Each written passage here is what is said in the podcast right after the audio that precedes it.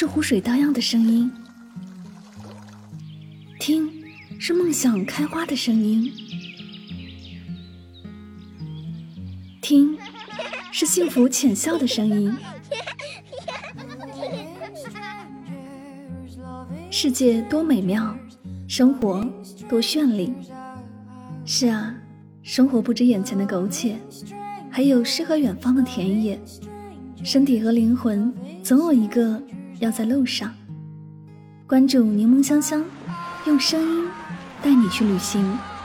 世界那么大，戴上耳机，我们一起去看看。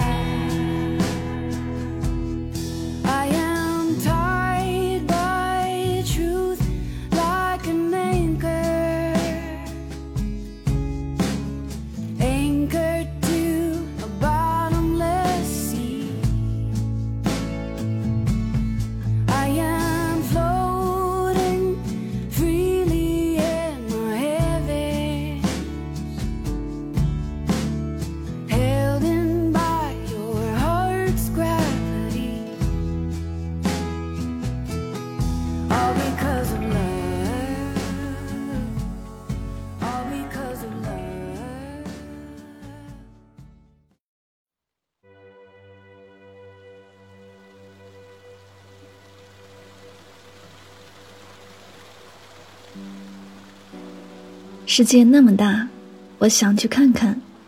这里是带上耳朵去旅行，我是主播柠檬香香。今天我们要去的地方是美丽的南京，六朝烟水，十朝古都。江南好，风景旧曾谙。日出江花红胜火，春来江水绿如蓝。能不忆江南？一曲白居易的《忆江南》，如诗如画，宛若梦境。从历史和文化角度，南京永远是属于江南的，这一点历朝历代描写南京的古诗词都可以为证。南齐著名诗人谢朓的入朝曲中有“江南佳丽地，金陵帝王州”之句，句中的江南就是指金陵，也就是南京。晚唐诗人杜牧的《江南春》中，“千里莺啼绿映红，水村山郭酒旗风。”南朝四百八十寺，多少楼台烟雨中，就是描写南京典型的江南景色。夫子庙始建于宋代，位于秦淮河北岸的贡院街旁，原是侍奉孔子的地方，后多次遭毁并重建。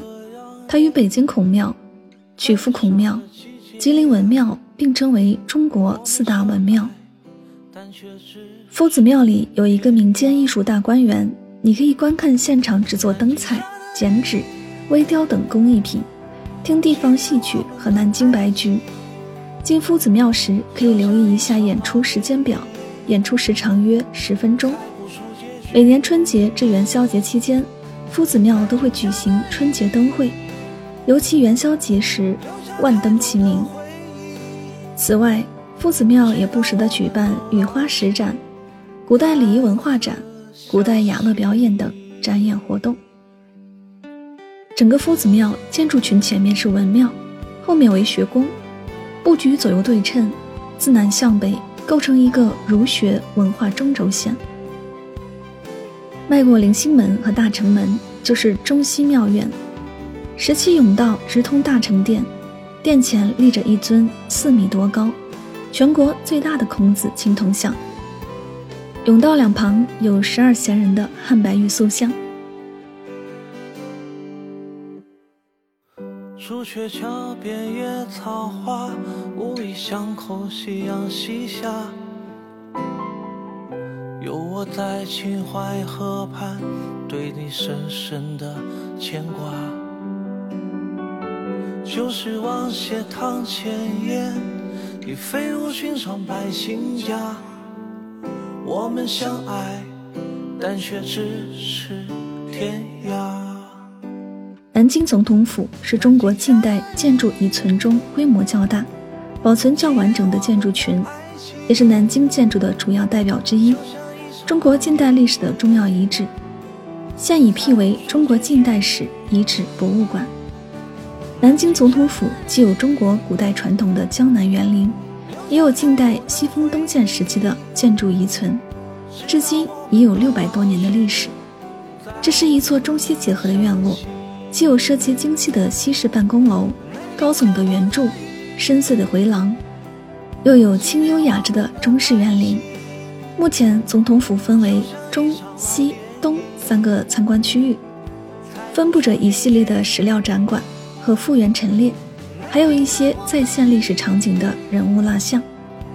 中山陵是孙中山的陵墓，位于南京东郊的中山风景区内。东毗灵谷寺，西临明孝陵，整个建筑群依山势而建，由南往北排列在一条中轴线上，墓地全局呈井中形图案。中山陵包括博爱坊、墓道、陵门、碑亭、祭堂。和墓室等建筑。陵墓入口广场有高大的花岗岩牌坊，上面是孙中山手书的“博爱”两个金字。往北走过博爱坊，就是近四百米长的墓道，共有三百九十二级石阶。沿墓道前行，到达陵门，顶上是青色的玻璃瓦，门额上写着“天下为公”四个大字。到达中山陵顶，需要爬长长的台阶。每过一段台阶，会有一块平台，以便歇脚。这里有一个设计上的视觉手法，使你自上而下看时，只见台阶不见平台；自上而下看时，只见平台不见台阶。来南京如果没有走过梧桐大道，真的是白来了。推荐你可以在去中山陵的路上走一走陵园路，这个时节已经变成了一条绿色隧道。骑个单车穿梭其中。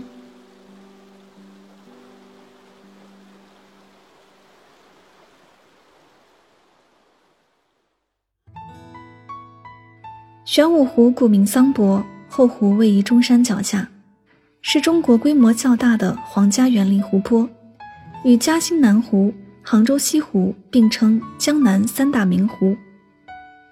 玄武湖分为五块绿洲。荟萃了许多的名胜古迹，你可以乘坐脚踏船或电动船来游湖，在湖上看五洲及周围的城市风光，十分惬意。当然，要领会玄武湖的美，还需上到五洲去步行，慢慢游览。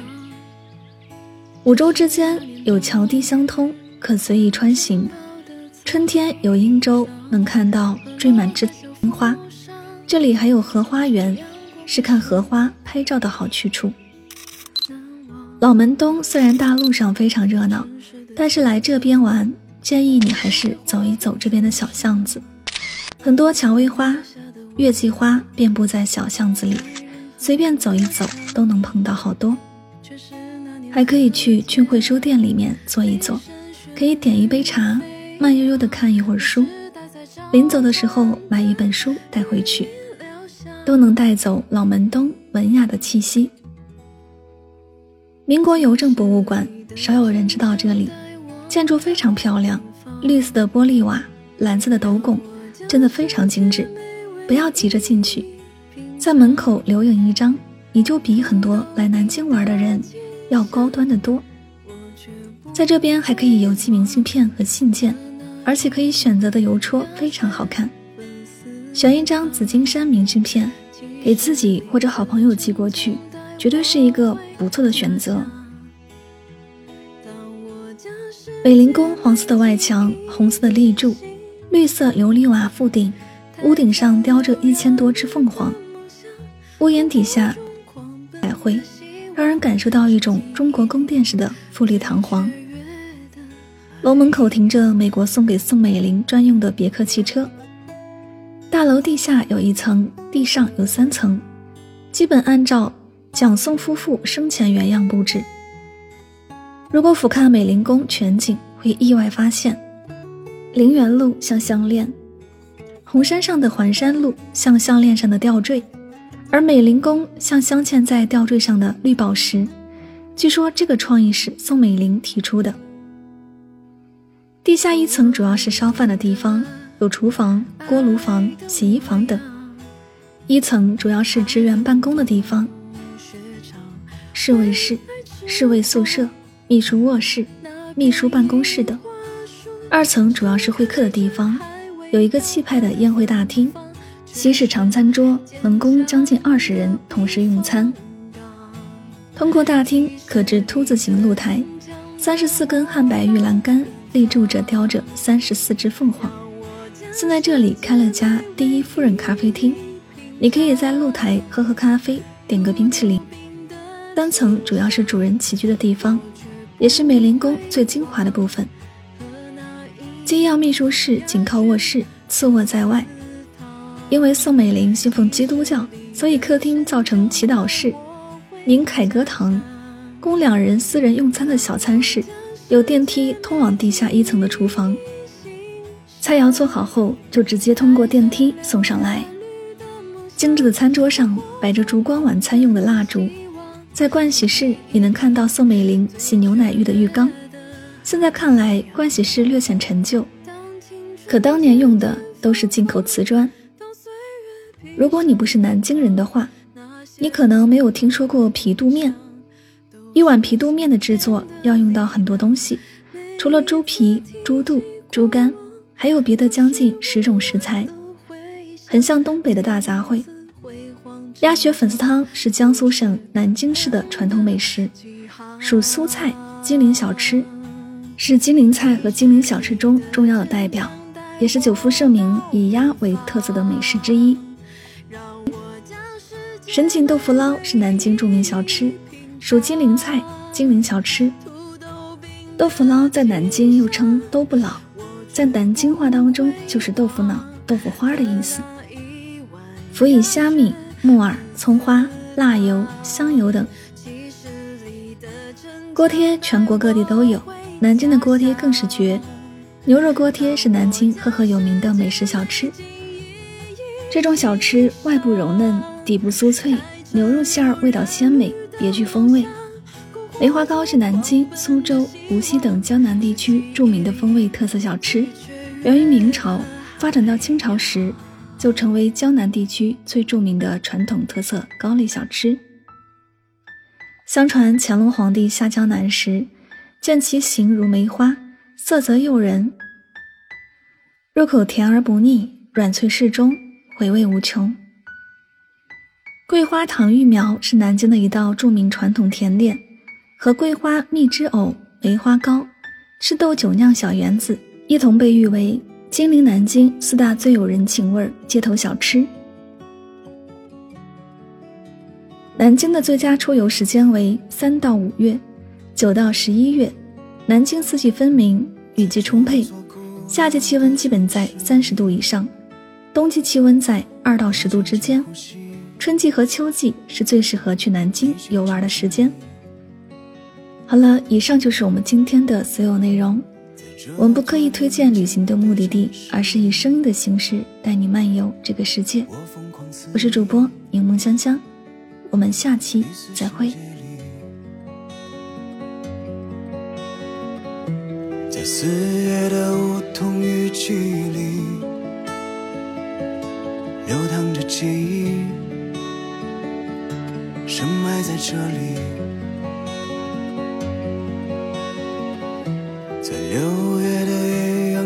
照里，挥舞着泪滴，沉默着别离，在无意巷口里望着你，风吹过裙摆。如此清晰，秦淮河边拥抱过你，雨打湿泪滴，如此美丽。南京，我们曾经许下的约定。说好在紫金山顶数星星，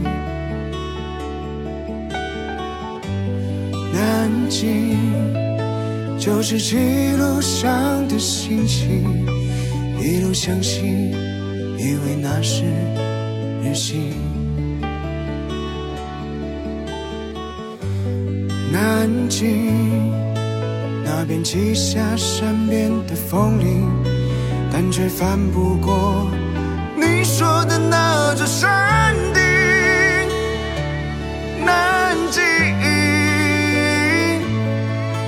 想着我和你的风景，逃不过的却是随风而动的浮萍。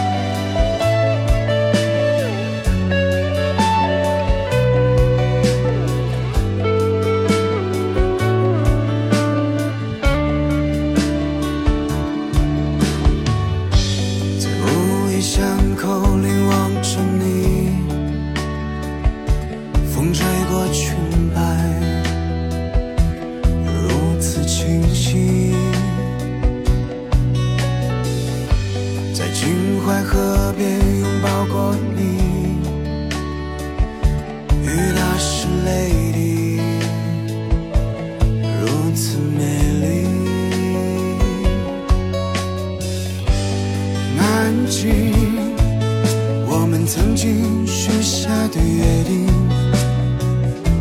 说好在紫金山顶数星星。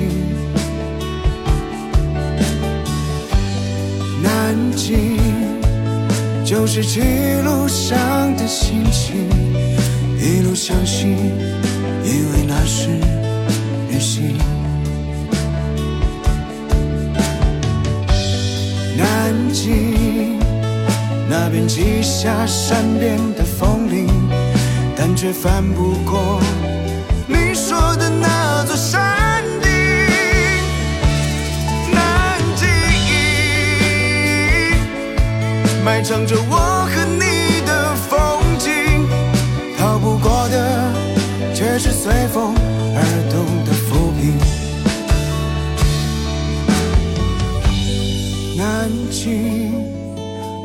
曾经许下的约定，说好在紫金山顶数星星。